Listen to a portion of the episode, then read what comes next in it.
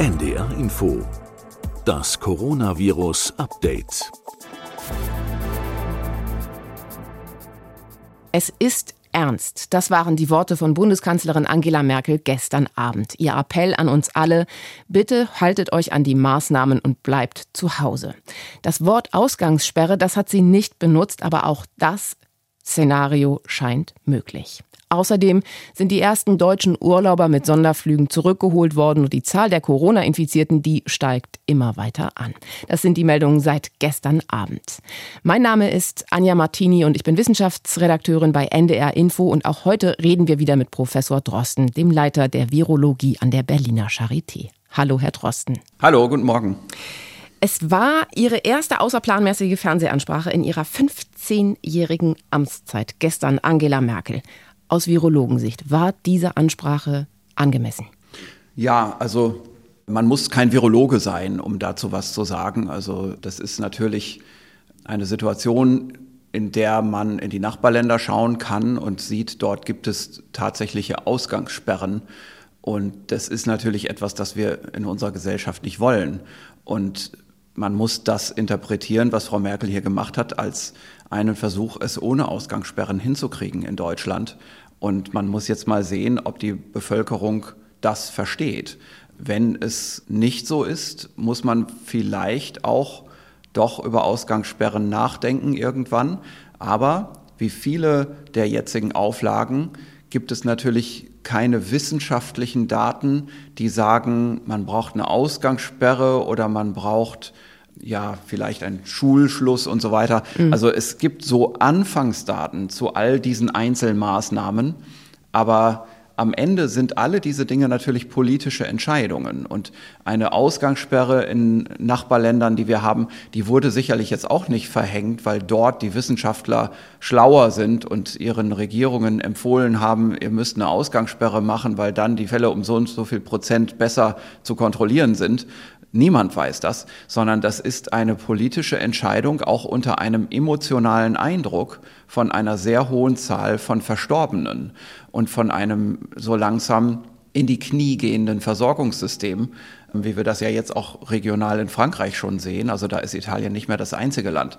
Und diese politischen Entscheidungen müssen wir, sagen wir mal, nach dem emotionalen Eindruck jetzt im Moment in Deutschland natürlich noch nicht haben. Aber wir laufen in diese Situation rein, wenn nicht viele in der Bevölkerung das verstehen und das auch befolgen, dass man eben nicht mehr in die Öffentlichkeit geht, auch wenn man nicht gleich von der Polizei belangt wird, wenn man es tut.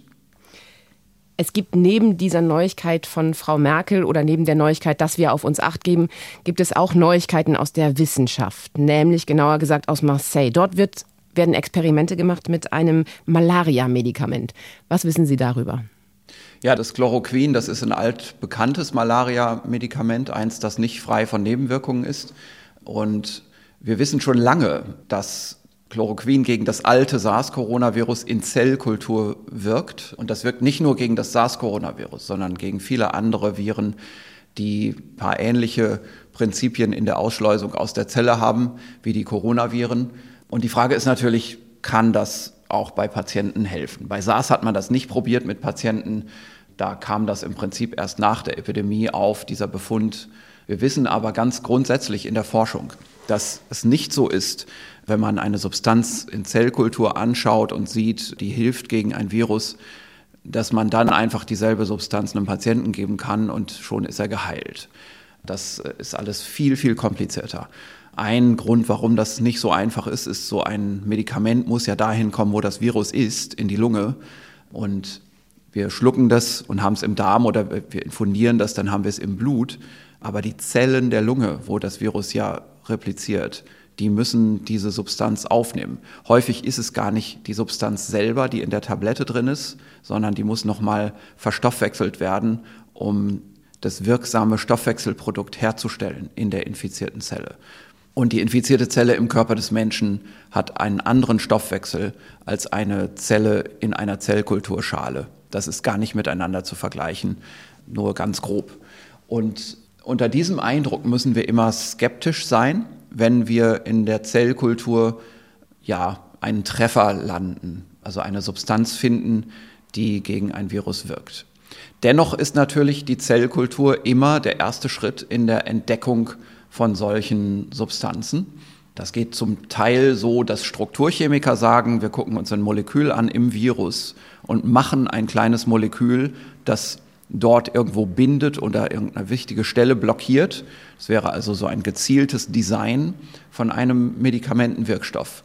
Oder der andere Weg ist, und der ist häufig auch schon erfolgreich gewesen in der Vergangenheit, dass man bestimmte Sammlungen von Wirkstoffen nimmt, die die chemische Industrie für andere Dinge hergestellt hat, die auch zum Teil in der Natur vorkommen. Also es gibt auch Naturstoffsammlungen, von denen man anfangs Hinweise hat, dass die vielleicht helfen könnten gegen bestimmte Enzyme, also bestimmte Proteine, die auch in Viren vorkommen.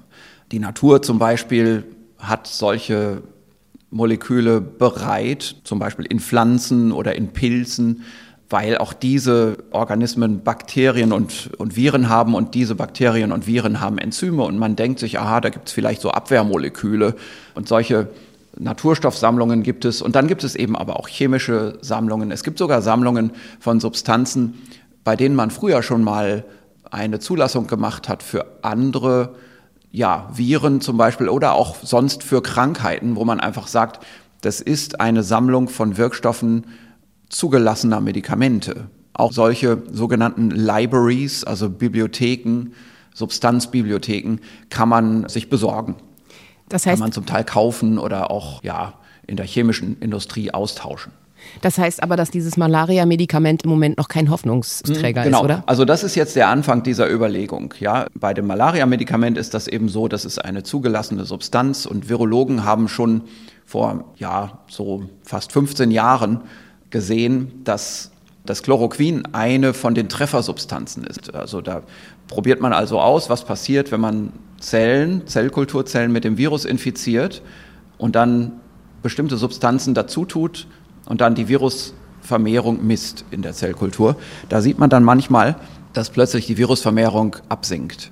Und eine wichtige Maßgabe dabei ist die Molarität, die Wirkkonzentration. Und ganz grundsätzlich, das ist nur eine Faustregel, aber ganz grundsätzlich ist es gut, wenn man Substanzen findet, die in der Zellkultur schon eine Wirksamkeit haben im nanomolaren Bereich, im niedrig nanomolaren Bereich, also Mol das ist ja eine Teilchenanzahl.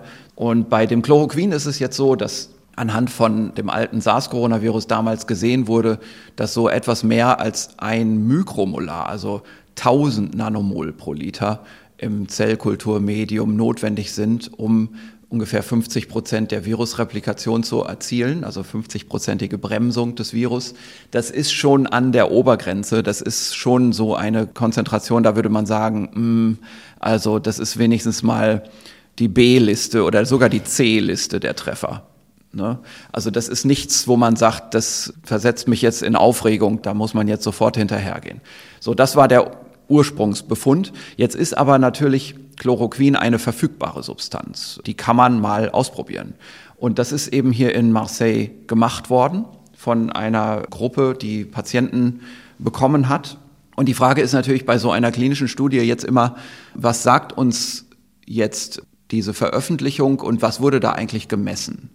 Und wir wollen natürlich ganz gerne bei einer klinischen Studie für so eine Erkrankung wissen, hat es den Patienten was gebracht? Jetzt ist das aber nicht so einfach, bei einer Krankheit wie dieser, wo ja die Mehrheit der Patienten eigentlich sowieso wieder ausheilt, auch ohne medikamentöse Behandlung.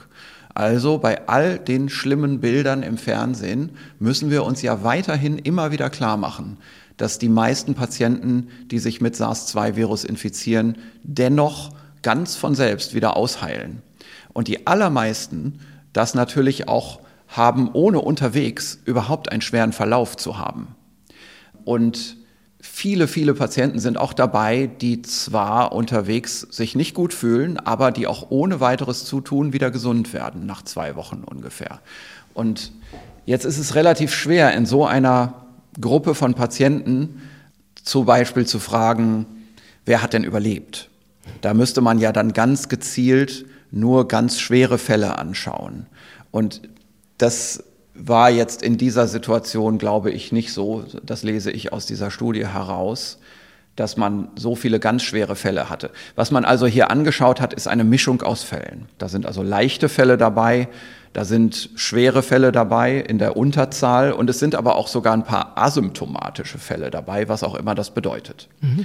Und dann macht man es so in solchen klinischen Studien im einfachsten Fall, und diese Studie hier ist so der einfachste Fall, dass man Patienten behandelt und eine andere Gruppe von Patienten nicht behandelt. Also es gibt eine Kontrollgruppe, die kriegt keine Behandlung und eine Gruppe, die kriegt eine Behandlung. Und dann möchte man natürlich gerne diese beiden Gruppen ungefähr gleich zusammengesetzt haben. Die Patienten sollen gleich alt sein, die Krankheit soll gleich aussehen oder zumindest der Anteil von mild und schwerkranken soll gleich sein in beiden Gruppen. Und dann ist es so, dass man sich als nächstes fragen muss, was ist eigentlich der Endpunkt? Also was messen wir jetzt? Was ist unser Kriterium, ob ein Medikament gewirkt hat oder nicht? Und was die Autoren dieser Studie jetzt hier gemacht haben, ist, sie haben gemessen, wie viel Virus nachweisbar ist in diesen Patienten. Das ist also das Kriterium. Hier geht es nicht um den klinischen Ausgang der Krankheit, sondern hier geht es einfach um eine Virusmessung. Und jetzt haben wir im Prinzip beschrieben, wie die Studie angelegt ist. Und jetzt kommen wir in den Problembereich rein. Es gibt leider in dieser Studie mehrere Dinge, wo man wirklich darüber diskutieren muss, ob man das so machen kann. Das Erste, was gemacht wurde, ist, die Gruppen wurden zusammengewürfelt und aufgestellt. Und das wurde nicht komplett dem Zufall überlassen. Das war also keine randomisierte Studie, wie man sagt, also eine zufällig, wirklich nach Zufallskriterien zusammengewürfelte Studie, wo also wirklich im Prinzip die Münze geworfen wird, wenn ein Patient kommt und sagt, okay, du, bei dir zeigt die Münze an, du kriegst die Substanz und bei dir zeigt die Münze an, du kriegst die Substanz nicht. Aber wir selber, wir Kliniker und du, der Patient, wir beide, wir wissen nicht, ob in der Tablette, die wir jetzt geben, die Substanz drin ist. Mhm. Also wir haben Tabletten, die sehen genau gleich aus. Und nur der Studienleiter, der aber nicht mit uns spricht, der das nur am Ende auswertet, der weiß, wer hier die Substanz kriegt. Das wäre also eine Doppelblindstudie. Sowas wird eben häufig gemacht, um bestimmte Einflüsse in solchen Studien zu eliminieren, wo man dann später dann statistisch anfangen muss, das alles in Frage zu stellen. Das ist hier nicht gemacht worden. Das hier ist eine Studie, die wurde gemacht, so wie die Patienten reinkamen. Und es gibt eben eine Gruppe von Patienten in einem Krankenhaus, da hat man das gemacht, das war das eigene Krankenhaus. Und dann gab es andere Patienten, die wurden aus einem anderen Krankenhaus übernommen und da gab es keine Genehmigung, das zu machen. Und dann hat man bei denen eben die Substanz nicht gegeben, weil man keine Genehmigung hatte. Und so kommt es, dass diese Gruppen jetzt sehr unterschiedlich sind, die hier angeschaut wurden. Die behandelten Patienten sind im Durchschnitt älter, die sind 51 Jahre gegenüber den nicht behandelten, die sind 37 Jahre im Durchschnitt. Das ist ein sehr großer Unterschied. Mhm. Auch ist es so, bei den behandelten Patienten sind nur zwei asymptomatische dabei und bei den nicht behandelten sind vier asymptomatische dabei. Asymptomatisch heißt, die Patienten haben zum Zeitpunkt des Einschlusses in die Studie keine Symptome. Und diese Dinge, die muss man sich alle noch mal ein zweites Mal anschauen und ein zweites Mal drüber nachdenken. Was heißt das, wenn bei so einer Mischung von Patienten das Alter so stark unterschiedlich ist?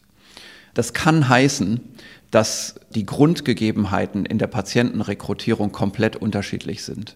Dass also in dem einen Krankenhaus es sehr leicht ist, für Patienten einen PCR-Test zu bekommen und in dem anderen Krankenhaus ist es schwieriger und darum warten die Patienten länger, bis sie schwerer krank sind, bevor sie ins Krankenhaus gehen.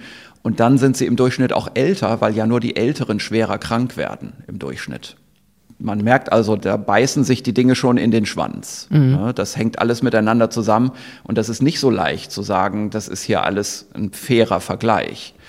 Eine andere Sache, die man noch sich klar machen muss, ist, warum werden die Patienten ins Krankenhaus aufgenommen? Wir sind hier im Moment noch in einer Situation, wo es zwei ganz unterschiedliche Gründe gibt für eine Krankenhausaufnahme. Der eine Grund ist Isolierung. Also die Patienten sind eigentlich gar nicht krank, aber das Gesundheitsamt hat gesagt, bitte ins Krankenhaus, denn das Virus ist noch selten in der Bevölkerung und wir wollen die Verbreitung verhindern. Und der andere Grund ist Krankheit. Der Patient ist krank und muss behandelt werden. Das sind ganz unterschiedliche Grundgegebenheiten, die dazu führen, dass die Patienten auch an unterschiedlichen Tagen gesehen werden. Und jetzt ist es so, dass scheinbar, wenn man auf die Symptome schaut, hier eine konservative Patientenselektion stattgefunden hat. Es wird jetzt hier schon kompliziert, aber ich will es einmal erklären. Man kann so eine Studie so hinstellen, dass es so aussieht, als hätte die behandelte Gruppe schlechtere Startbedingungen als die nicht behandelte Gruppe. So nach dem Motto, wenn das Medikament wirkt und wir sehen, wir haben hier eine Gruppe von Patienten behandelt, die schlechtere Startbedingungen hat, weil die schwerer krank sind, weil sie älter sind und so weiter, und es wirkt dann trotzdem, bei denen geht trotzdem das Virus schneller weg, dann muss es ja wohl erst recht wirken. Ne, dann, denn man hat sich schon von Anfang an schwerer gemacht für das Medikament gegenüber den Nichtbehandelten. Und so ist es hier auch etwas hingestellt, also die Behandelten sind älter und die Behandelten haben weniger asymptomatische in der Kohorte. Jetzt kommt aber das große Aber. Und man muss dazu vielleicht auch ein bisschen die Patienten dieser Krankheit kennen, um das zu verstehen. Und ich bin mir sicher, viele Kliniker, die diese Studie jetzt lesen werden, oder auch Nichtmediziner, die diese Hintergründe nicht verstehen, die werden denken, das hier ist eine ganz große Meldung, eine ganz große Ermutigung, allen Patienten ab jetzt dieses Chloroquin zu geben. Es ist aber ein großer Haken an dieser Studie. Und zwar die Zeitskala, auf der das hier alles steht. Also die Frage, an welchem Tag messen wir eigentlich, ob das Virus weggegangen ist? Und an welchem Tag beschreiben wir eigentlich, wie die Patienten am Anfang in die Studie reingegangen sind und wie sie dann am Ende rauskommen. Diese Zeitskala, auf der die Studie steht, ist nicht der Tag der Krankheit, sondern diese Zeitskala ist der Tag des Einschlusses in die Studie. Und wir haben hier ein Phänomen, wo wir zwei unterschiedliche Kohorten haben von Patienten und das wird stark angezeigt durch ein stark unterschiedliches Alter beim Einschluss. 51 versus 37 Jahre. Das äh, läutet bei mir die Alarmglocke und führt dazu, dass ich da genauer hinschaue, warum diese Altersunterschiedlichkeit hier besteht. Wenn ich dann nochmal hinschaue, dass in der einen Gruppe nur zwei asymptomatische drin sind, in der behandelten Gruppe, und in der unbehandelten Gruppe sind vier asymptomatische drin, dann fügt sich bei mir ein Bild zusammen, das mir sagt, die behandelte Gruppe hier ist in Wirklichkeit einfach schon weiter fortgeschritten im Verlauf. Mhm. Und egal, wann man die in die Studie eingeschlossen hat, der erste Tag des Studieneinschlusses ist bei der behandelten Gruppe wahrscheinlich ein weiter fortgeschrittener Tag des Krankheitsverlaufs als bei der nicht behandelten Gruppe. Und das führt dazu, dass wir in dieser Studie hier Äpfel mit Birnen vergleichen. Und denn wir haben hier noch etwas anderes, ein zusätzliches Problem. Was hier gemessen wird, ist die Viruskonzentration und die Virusnachweisrate nicht in der Lunge, wo die Krankheit stattfindet, sondern im Hals. In der ganzen Studie hier wird nicht in der Lunge das Virus gemessen, sondern im Hals. Und das ist die größte Fehlannahme in dieser gesamten Studie. Wir haben viele Erfahrungen, wir haben die genaueste Beschreibung von einer nicht behandelten Patientenkohorte gemacht bei den Münchner Patienten. Und bei der Münchner Gruppe haben wir gesehen, wie sich die Viruskonzentration sowohl im Hals als auch in der Lunge über die Zeit verhält. Und wir können sagen, am Anfang der Krankheit ist das Virus im Hals und es geht von selbst wieder weg über die, sagen wir mal, die ersten zehn Tage ungefähr der Krankheit. Danach haben ganz viele Patienten im Hals nur noch ganz wenig oder nur noch unregelmäßig das Virus nachweisbar. Das hat aber nichts damit zu tun, wie das Virus sich in der Lunge verhält. In der Lunge ist das Virus dann erst richtig replikativ, gerade bei den schweren Fällen. Und wir können auch sagen, was der Patient im Hals hat, das hat nichts damit zu tun, wie es klinisch dann weitergeht mit der Erkrankung, ob der Patient dann schnell gesund wird oder erst durch eine schwere Phase durchgeht. Was da also gemessen wird in dieser ganzen klinischen Studie, hat gar nichts mit dem Krankheitsausgang zu tun, mit den Symptomen, sondern das ist nur ein Anfangsanzeiger, wie die Krankheit losgeht. Bei allen Patienten geht die Viruslast in der ersten Woche runter. Wenn Sie jetzt aber sich vorstellen, dass die eine Gruppe, die behandelt wird, etwas später eingeschlossen wird und die unbehandelte Gruppe früher eingeschlossen wird in diese Studie, dann ist es ja in der Natur der Sache, dass bei dieser später eingeschlossenen Studie, die sind ja schon weiter in der Elimination des Virus aus dem Hals, dass das Virus dann im Hals runtergeht. Schneller. Mhm.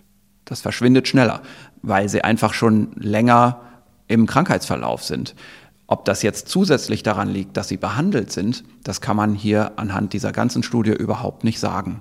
Vielleicht wäre es so, hätte man die Gruppen so zusammengesetzt wie hier, aber hätte denen kein Chloroquin gegeben, sondern irgendeine Kopfschmerztablette, wäre die Studie genauso ausgegangen. Das bedeutet also, wir müssen auf ein neues Medikament oder auf ein mögliches Medikament einfach noch warten. Da ist noch nicht viel in Sicht. Ja, ich will da jetzt auch nicht so absolut sein. Ich will zwei Sachen sagen. Erstens, es kann gut sein, dass die Autoren das gar nicht wissen, weil es viele Ärzte gibt im Moment, die jetzt vor diesem Dilemma stehen, solche Patienten behandeln zu müssen und die wissen zu wenig über die Krankheit. Das ist alles so schnell gegangen und das wird auch für die ersten klinischen Studien gelten. Das kann also sein, dass die Kollegen da in Marseille gar nicht wissen, dass sie auf dem Holzweg sind in der Auswertung und eigentlich denken, wir haben hier eine Lösung gefunden. Die meinen das auch nur gut. Also ich möchte hier denen überhaupt nichts vorwerfen. Ich möchte nur sagen, bei dem, was wir hier wissen über diese Erkrankung, glauben wir, dass man etwas anderes hätte messen müssen, nämlich den klinischen Ausgang. Ich kann noch nicht mal sagen, man hätte die Lungenviruslast messen müssen. Das wäre besser gewesen, aber ich kann auch nicht sagen, dass das optimal gewesen wäre. Für mich ist im Moment das beste Kriterium, um eine Behandlung zu beurteilen für diese Erkrankung immer noch, wie es klinisch ausgegangen ist. Das ist nicht so, dass wir ganz harte Laborkriterien schon hätten. Wir erarbeiten die gerade erst. Mhm. Das ist das eine, was ich sagen will. Und das andere, was ich sagen will, ist, ich möchte jetzt auch nicht sagen, Chloroquin wirkt nicht. Was ich sagen möchte, ist, so wie diese Studie gemacht wurde, sind wir kein Stück schlauer.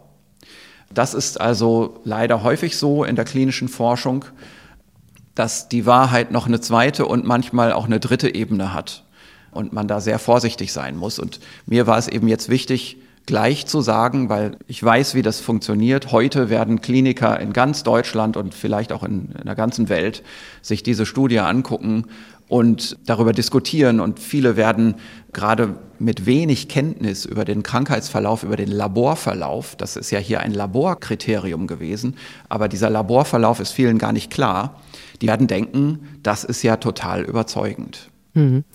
Solange diese Überzeugung in einer Studie nicht da ist, bedeutet das aber eigentlich ja für uns, dass wir weiterhin auf uns acht geben müssen und das tun müssen, was wir als Maßnahmen jetzt schon sozusagen gesagt bekommen haben. Bitte passt auf euch auf und geht nicht so viel raus. Und da ist, glaube ich, gerade eine Gruppe dabei, die macht sehr viel auf sich aufmerksam in dem Hashtag Risikogruppen. Und da sind die ganz vielen jungen Risikopatienten dabei. Können Sie für uns nochmal einordnen, warum es gerade auch für die ganz doll wichtig ist, dass wir auf uns Acht geben, nicht rausgehen und nicht nur die Älteren, das haben wir schon öfter gesagt, schützen, sondern eben auch die jungen Leute? Was kann denen zustoßen? Es ist ganz prinzipiell so, dass Patienten, die ein Grundrisiko haben, nicht infiziert werden sollten im Moment. Wir sollten die vor der Infektion schützen. Das sind die Älteren, so mal von der Vorstellung ab dem Ruhestandsalter. Aber natürlich haben wir in jüngeren Altersgruppen auch Patienten mit einem speziellen Risiko, mit Herzerkrankungen, Lungenerkrankungen und so weiter, Stoffwechselerkrankungen. Und natürlich haben alle diese Patienten, wir können die zusammenfassen als Risikopatienten, egal ob sie jetzt ein Risiko haben wegen Alter und damit auch einhergehenden Erkrankungen oder wegen äh, sonstigen Erkrankungen, die vorliegen, egal wie alt, die haben ein Recht, geschützt zu werden in der Gesellschaft. Und es gibt natürlich die Möglichkeit eines direkten Schutzes. Man kann einfach sagen, na, dann sollen die doch zu Hause bleiben und alle anderen können doch weiterleben wie bisher. Und wir haben ja gestern besprochen, anhand dieser großen Modellierungsstudie aus England, dass das so einfach nicht ist. Dass mhm. man, also die größte Risikogruppe, die Älteren, wenn man ausrechnet, was passieren würde, wenn man die in Heimisolierung geben würde, in strikte Heimisolierung, da wäre kaum etwas gewonnen.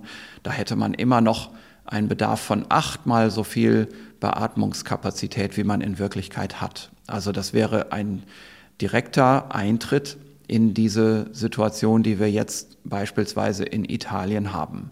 Das heißt, es bringt nichts, einfach nur diese Risikogruppen zu schützen. Die lassen sich am Ende eben doch nicht schützen. Also in dieser Modellierungsstudie waren auch Dinge einberechnet, wie das nicht alle da genau mitmachen und dass man nicht im Detail jeden komplett isolieren kann. So ist es dann nun einmal. Und das bedeutet, dass es wirklich eine Gesellschaftsaufgabe ist. Richtig, genau. Also das heißt, wir, dieser direkte Schutz, diese direkte Vorstellung, naja, dann sollen sich die Risikopatienten doch einfach zu Hause einsperren, das funktioniert so nicht. Es ist eine Aufgabe an die gesamte Gesellschaft, auch einen indirekten Schutz zu leisten, indem die Infektionszahl gesenkt werden muss in der Bevölkerung. Daher eben die soziale Distanzierung, daher auch die vorsorglich jetzt beschlossenen Schulschlüsse und so weiter. Und das ist eine Herausforderung und eine Botschaft, die ja auch Frau Merkel gestern nochmal sehr deutlich ausgesprochen hat, auch ein Appell an die Vernunft und das Sozialverhalten des Einzelnen in der Gesellschaft. Es muss eben jetzt passieren, dass die Infektionsereignisse verringert werden. Dafür muss es eine soziale Distanzierung geben. Und man kann nur hoffen, dass unsere Gesellschaft reif und überlegt genug ist, auch altruistisch genug, um eben sich klarzumachen, dass dieses soziale Distanzieren die Schwächsten in der Gesellschaft letztendlich schützt und auf die auch ausgerichtet ist. Nun gibt es, wenn man jetzt durch die Straßen läuft oder in den Supermarkt geht, einige Sachen, die man sieht. Die Kassiererinnen zum Beispiel werden jetzt geschützt. Die haben diesen direkten Kontakt noch immer. Ich habe gestern gesehen, da waren dann Plastikwände aufgebaut vor denen und die hatten Handschuhe an und sowas alles. Aber keine Atemschutzmasken. Bringt sowas was? Sind die damit ein bisschen geschützt, wenn man auf die Infektiosität des Virus guckt? Ich denke schon. Also ich war jetzt nicht einkaufen gestern oder vorgestern, so dass ich das, also ich habe es im Fernsehen gesehen. Ich finde das eine gute Idee, solche Dinge aufzubauen, die zum Beispiel so etwas wie eine feuchte Aussprache oder ein Anhusten dann wirklich abblocken können. Und das führt vielleicht ein bisschen zu dem Effekt, den es hätte, wenn jeder, aber auch jeder in der Öffentlichkeit so eine Maske tragen würde, so wie das in Asien ja tatsächlich ist. Das ist bei uns wahrscheinlich nicht ganz so leicht, das umzusetzen. Also dieser Schutz, den die Maske bringt, dadurch, dass der Infizierte die Maske trägt. Also nicht, dass ich mich mit meiner Maske vor anderen schütze, das ist die häufig gemachte Überlegung, sondern dass in der Öffentlichkeit die Maske eigentlich dann schützt, wenn der Infizierte sie trägt. Und das ist auch übrigens kann ich vielleicht jetzt hier auch nochmal sagen. Ich, wir haben ja schon über Masken gesprochen mhm. und da ist etwas missverstanden worden. Es haben sich Leute bei mir gemeldet, die gesagt haben, wie heißt das denn jetzt, dass das alles gar nichts bringt, wenn wir als Krankenschwestern eine Maske tragen? So ist es nicht. Das haben wir anders besprochen. Was wir besprochen haben, war die Maske in der Öffentlichkeit. Und da ist es eben dieser Effekt, den wir brauchen, dass der Infizierte die Maske trägt. Und dazu muss einfach jeder, jeder, jeder in der Öffentlichkeit eine Maske haben da sind im Moment gar nicht, wenn, das, wenn wir das machen würden, wenn alle sich jetzt eben diese Masken kaufen würden, das ist ja seit Wochen schon diskutiert worden in der Öffentlichkeit, dann gäbe es nicht mehr genug Masken am Markt für das medizinische Personal. Und im medizinischen Personal, da ist es anders. Da ist es wirklich der Effekt, ich trage die Maske und ich bin geschützt, weil das Expositionsniveau, die Expositionsdauer die Nähe zu Infizierten, die Wahrscheinlichkeit, dass man im Tagesgeschäft einen Infizierten trifft. Alles das ist ja in der Arbeitssituation im Krankenhaus ganz anders. Mhm.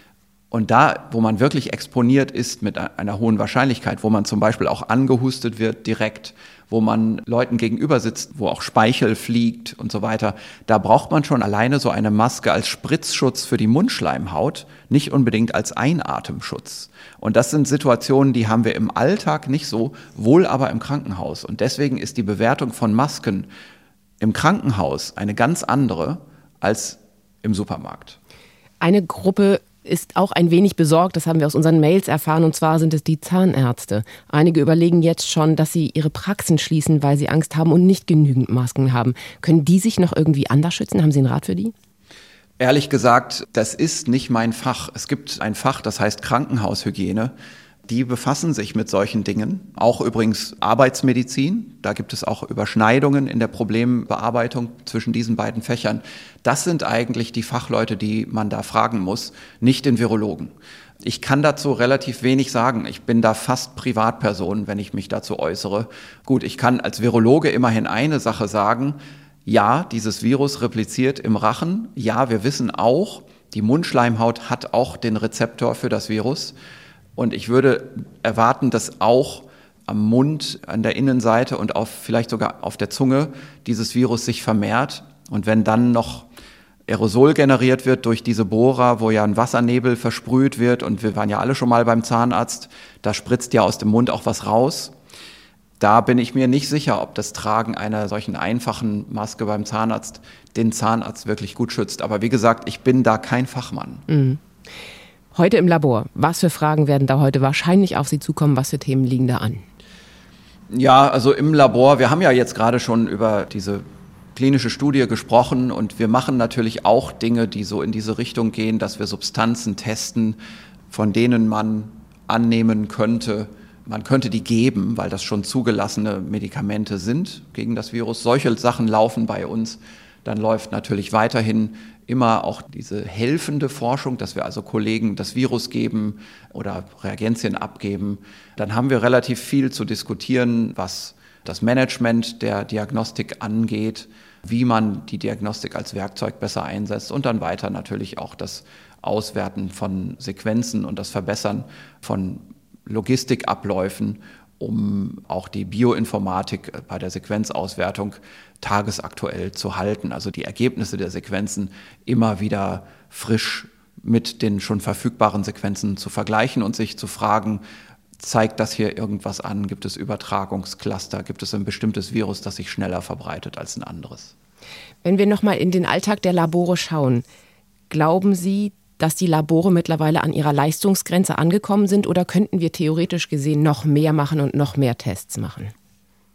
Ja, da sprechen Sie jetzt von der Labordiagnostik. Also mhm. bei uns hier im Forschungsinstitut ist das natürlich ein ganz kleiner Teil nur. Wir haben ein großes Routinelabor hier in Berlin, das heißt Labor Berlin. Das ist das große Routinelabor der Charité eins der größten versorgenden Labore für Krankenhausbetten, denn die versorgen nicht nur die Charité, sondern auch die gesamten Vivantes-Kliniken hier in Berlin und viele andere Krankenhäuser um Berlin drum. Und auch in ganz Deutschland gibt es Krankenhäuser, die versorgt werden. Und da haben wir natürlich einen sehr großen Diagnostikbetrieb, wo es um PCR-Testung, also genetische Testung auf das Virus geht. Da sind wir schon seit Wochen an der Leistungsgrenze und wir sind sicherlich eins der größten Labore in Deutschland, was den Durchsatz angeht. Ungefähr 600, 700 Proben am Tag werden hier getestet. Und wir sehen jetzt, wir kommen da kaum noch hinterher. Gleichzeitig sind andere Labore dabei in Deutschland auch ihren Durchsatz so in diesem Bereich zu erhöhen. Also es gibt viele Labore in Deutschland inzwischen schon, die am Tag 500 Proben testen und viele kleine Labore, die am Tag 100 oder 200 testen. Wenn ich so schätze, und ich kann da wirklich, gibt noch keine ganz klaren Zahlen, das RKI ist da dabei, gemeinsam auch mit medizinischen Strukturen, mit den kassenärztlichen Vereinigungen, da die Zahlen zu erheben hatten wir ja schon mal drüber gesprochen. Diese Schwäche des deutschen Systems, dass wir eigentlich nicht wissen, wie viel wir testen, ist in Wirklichkeit die Stärke, weil so viele Labore testen können und dürfen.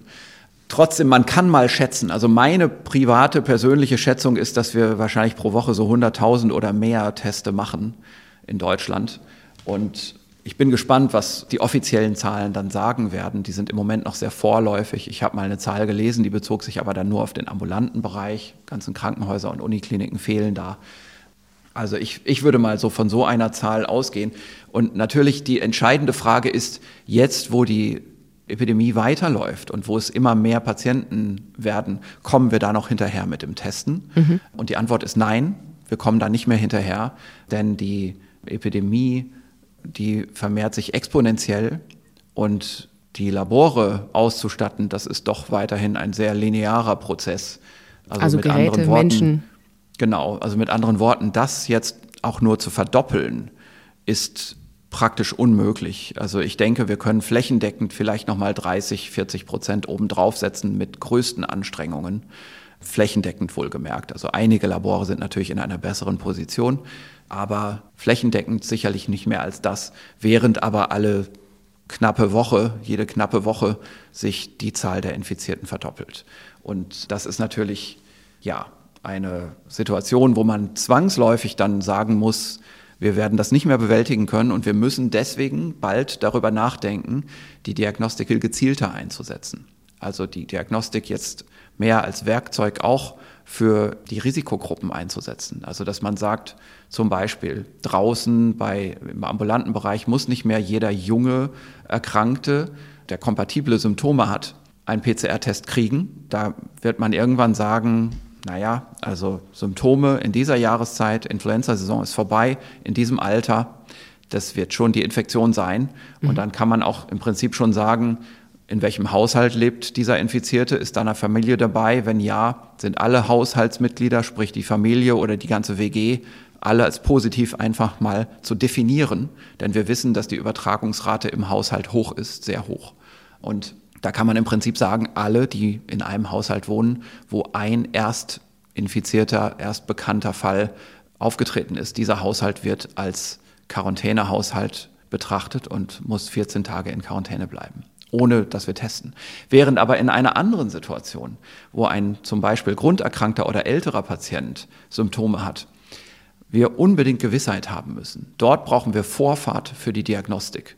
Denn diese Patienten, selbst wenn sie noch nicht ins Krankenhaus gehen, da muss im Prinzip der Hausarzt wenigstens mal alle zwei Tage anrufen und fragen, wie ist es mit der Luft.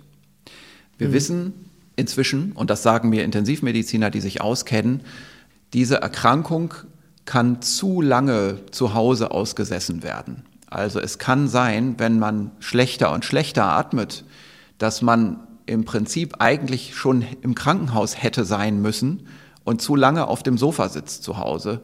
Und wenn man dann ins Krankenhaus kommt, dann hat man plötzlich eine Situation, wo man fast schon beatmet werden muss. Auch wenn man noch rumläuft und sagt, ach ja, ich äh, setze mich mal hier hin und Moment, ich hänge mal meine Handtasche hier auf so ein Patient, wenn man den dann die Lunge anschaut, zum Beispiel im CT oder so, dann sieht das zum Teil schon ganz schön dramatisch aus. Und dann ist man schon nah daran, dass so ein Patient dann sogar schon Sauerstoff braucht. Und dann kann es auch passieren, dass es noch schlechter wird, dass man eben auf die Intensivstation muss.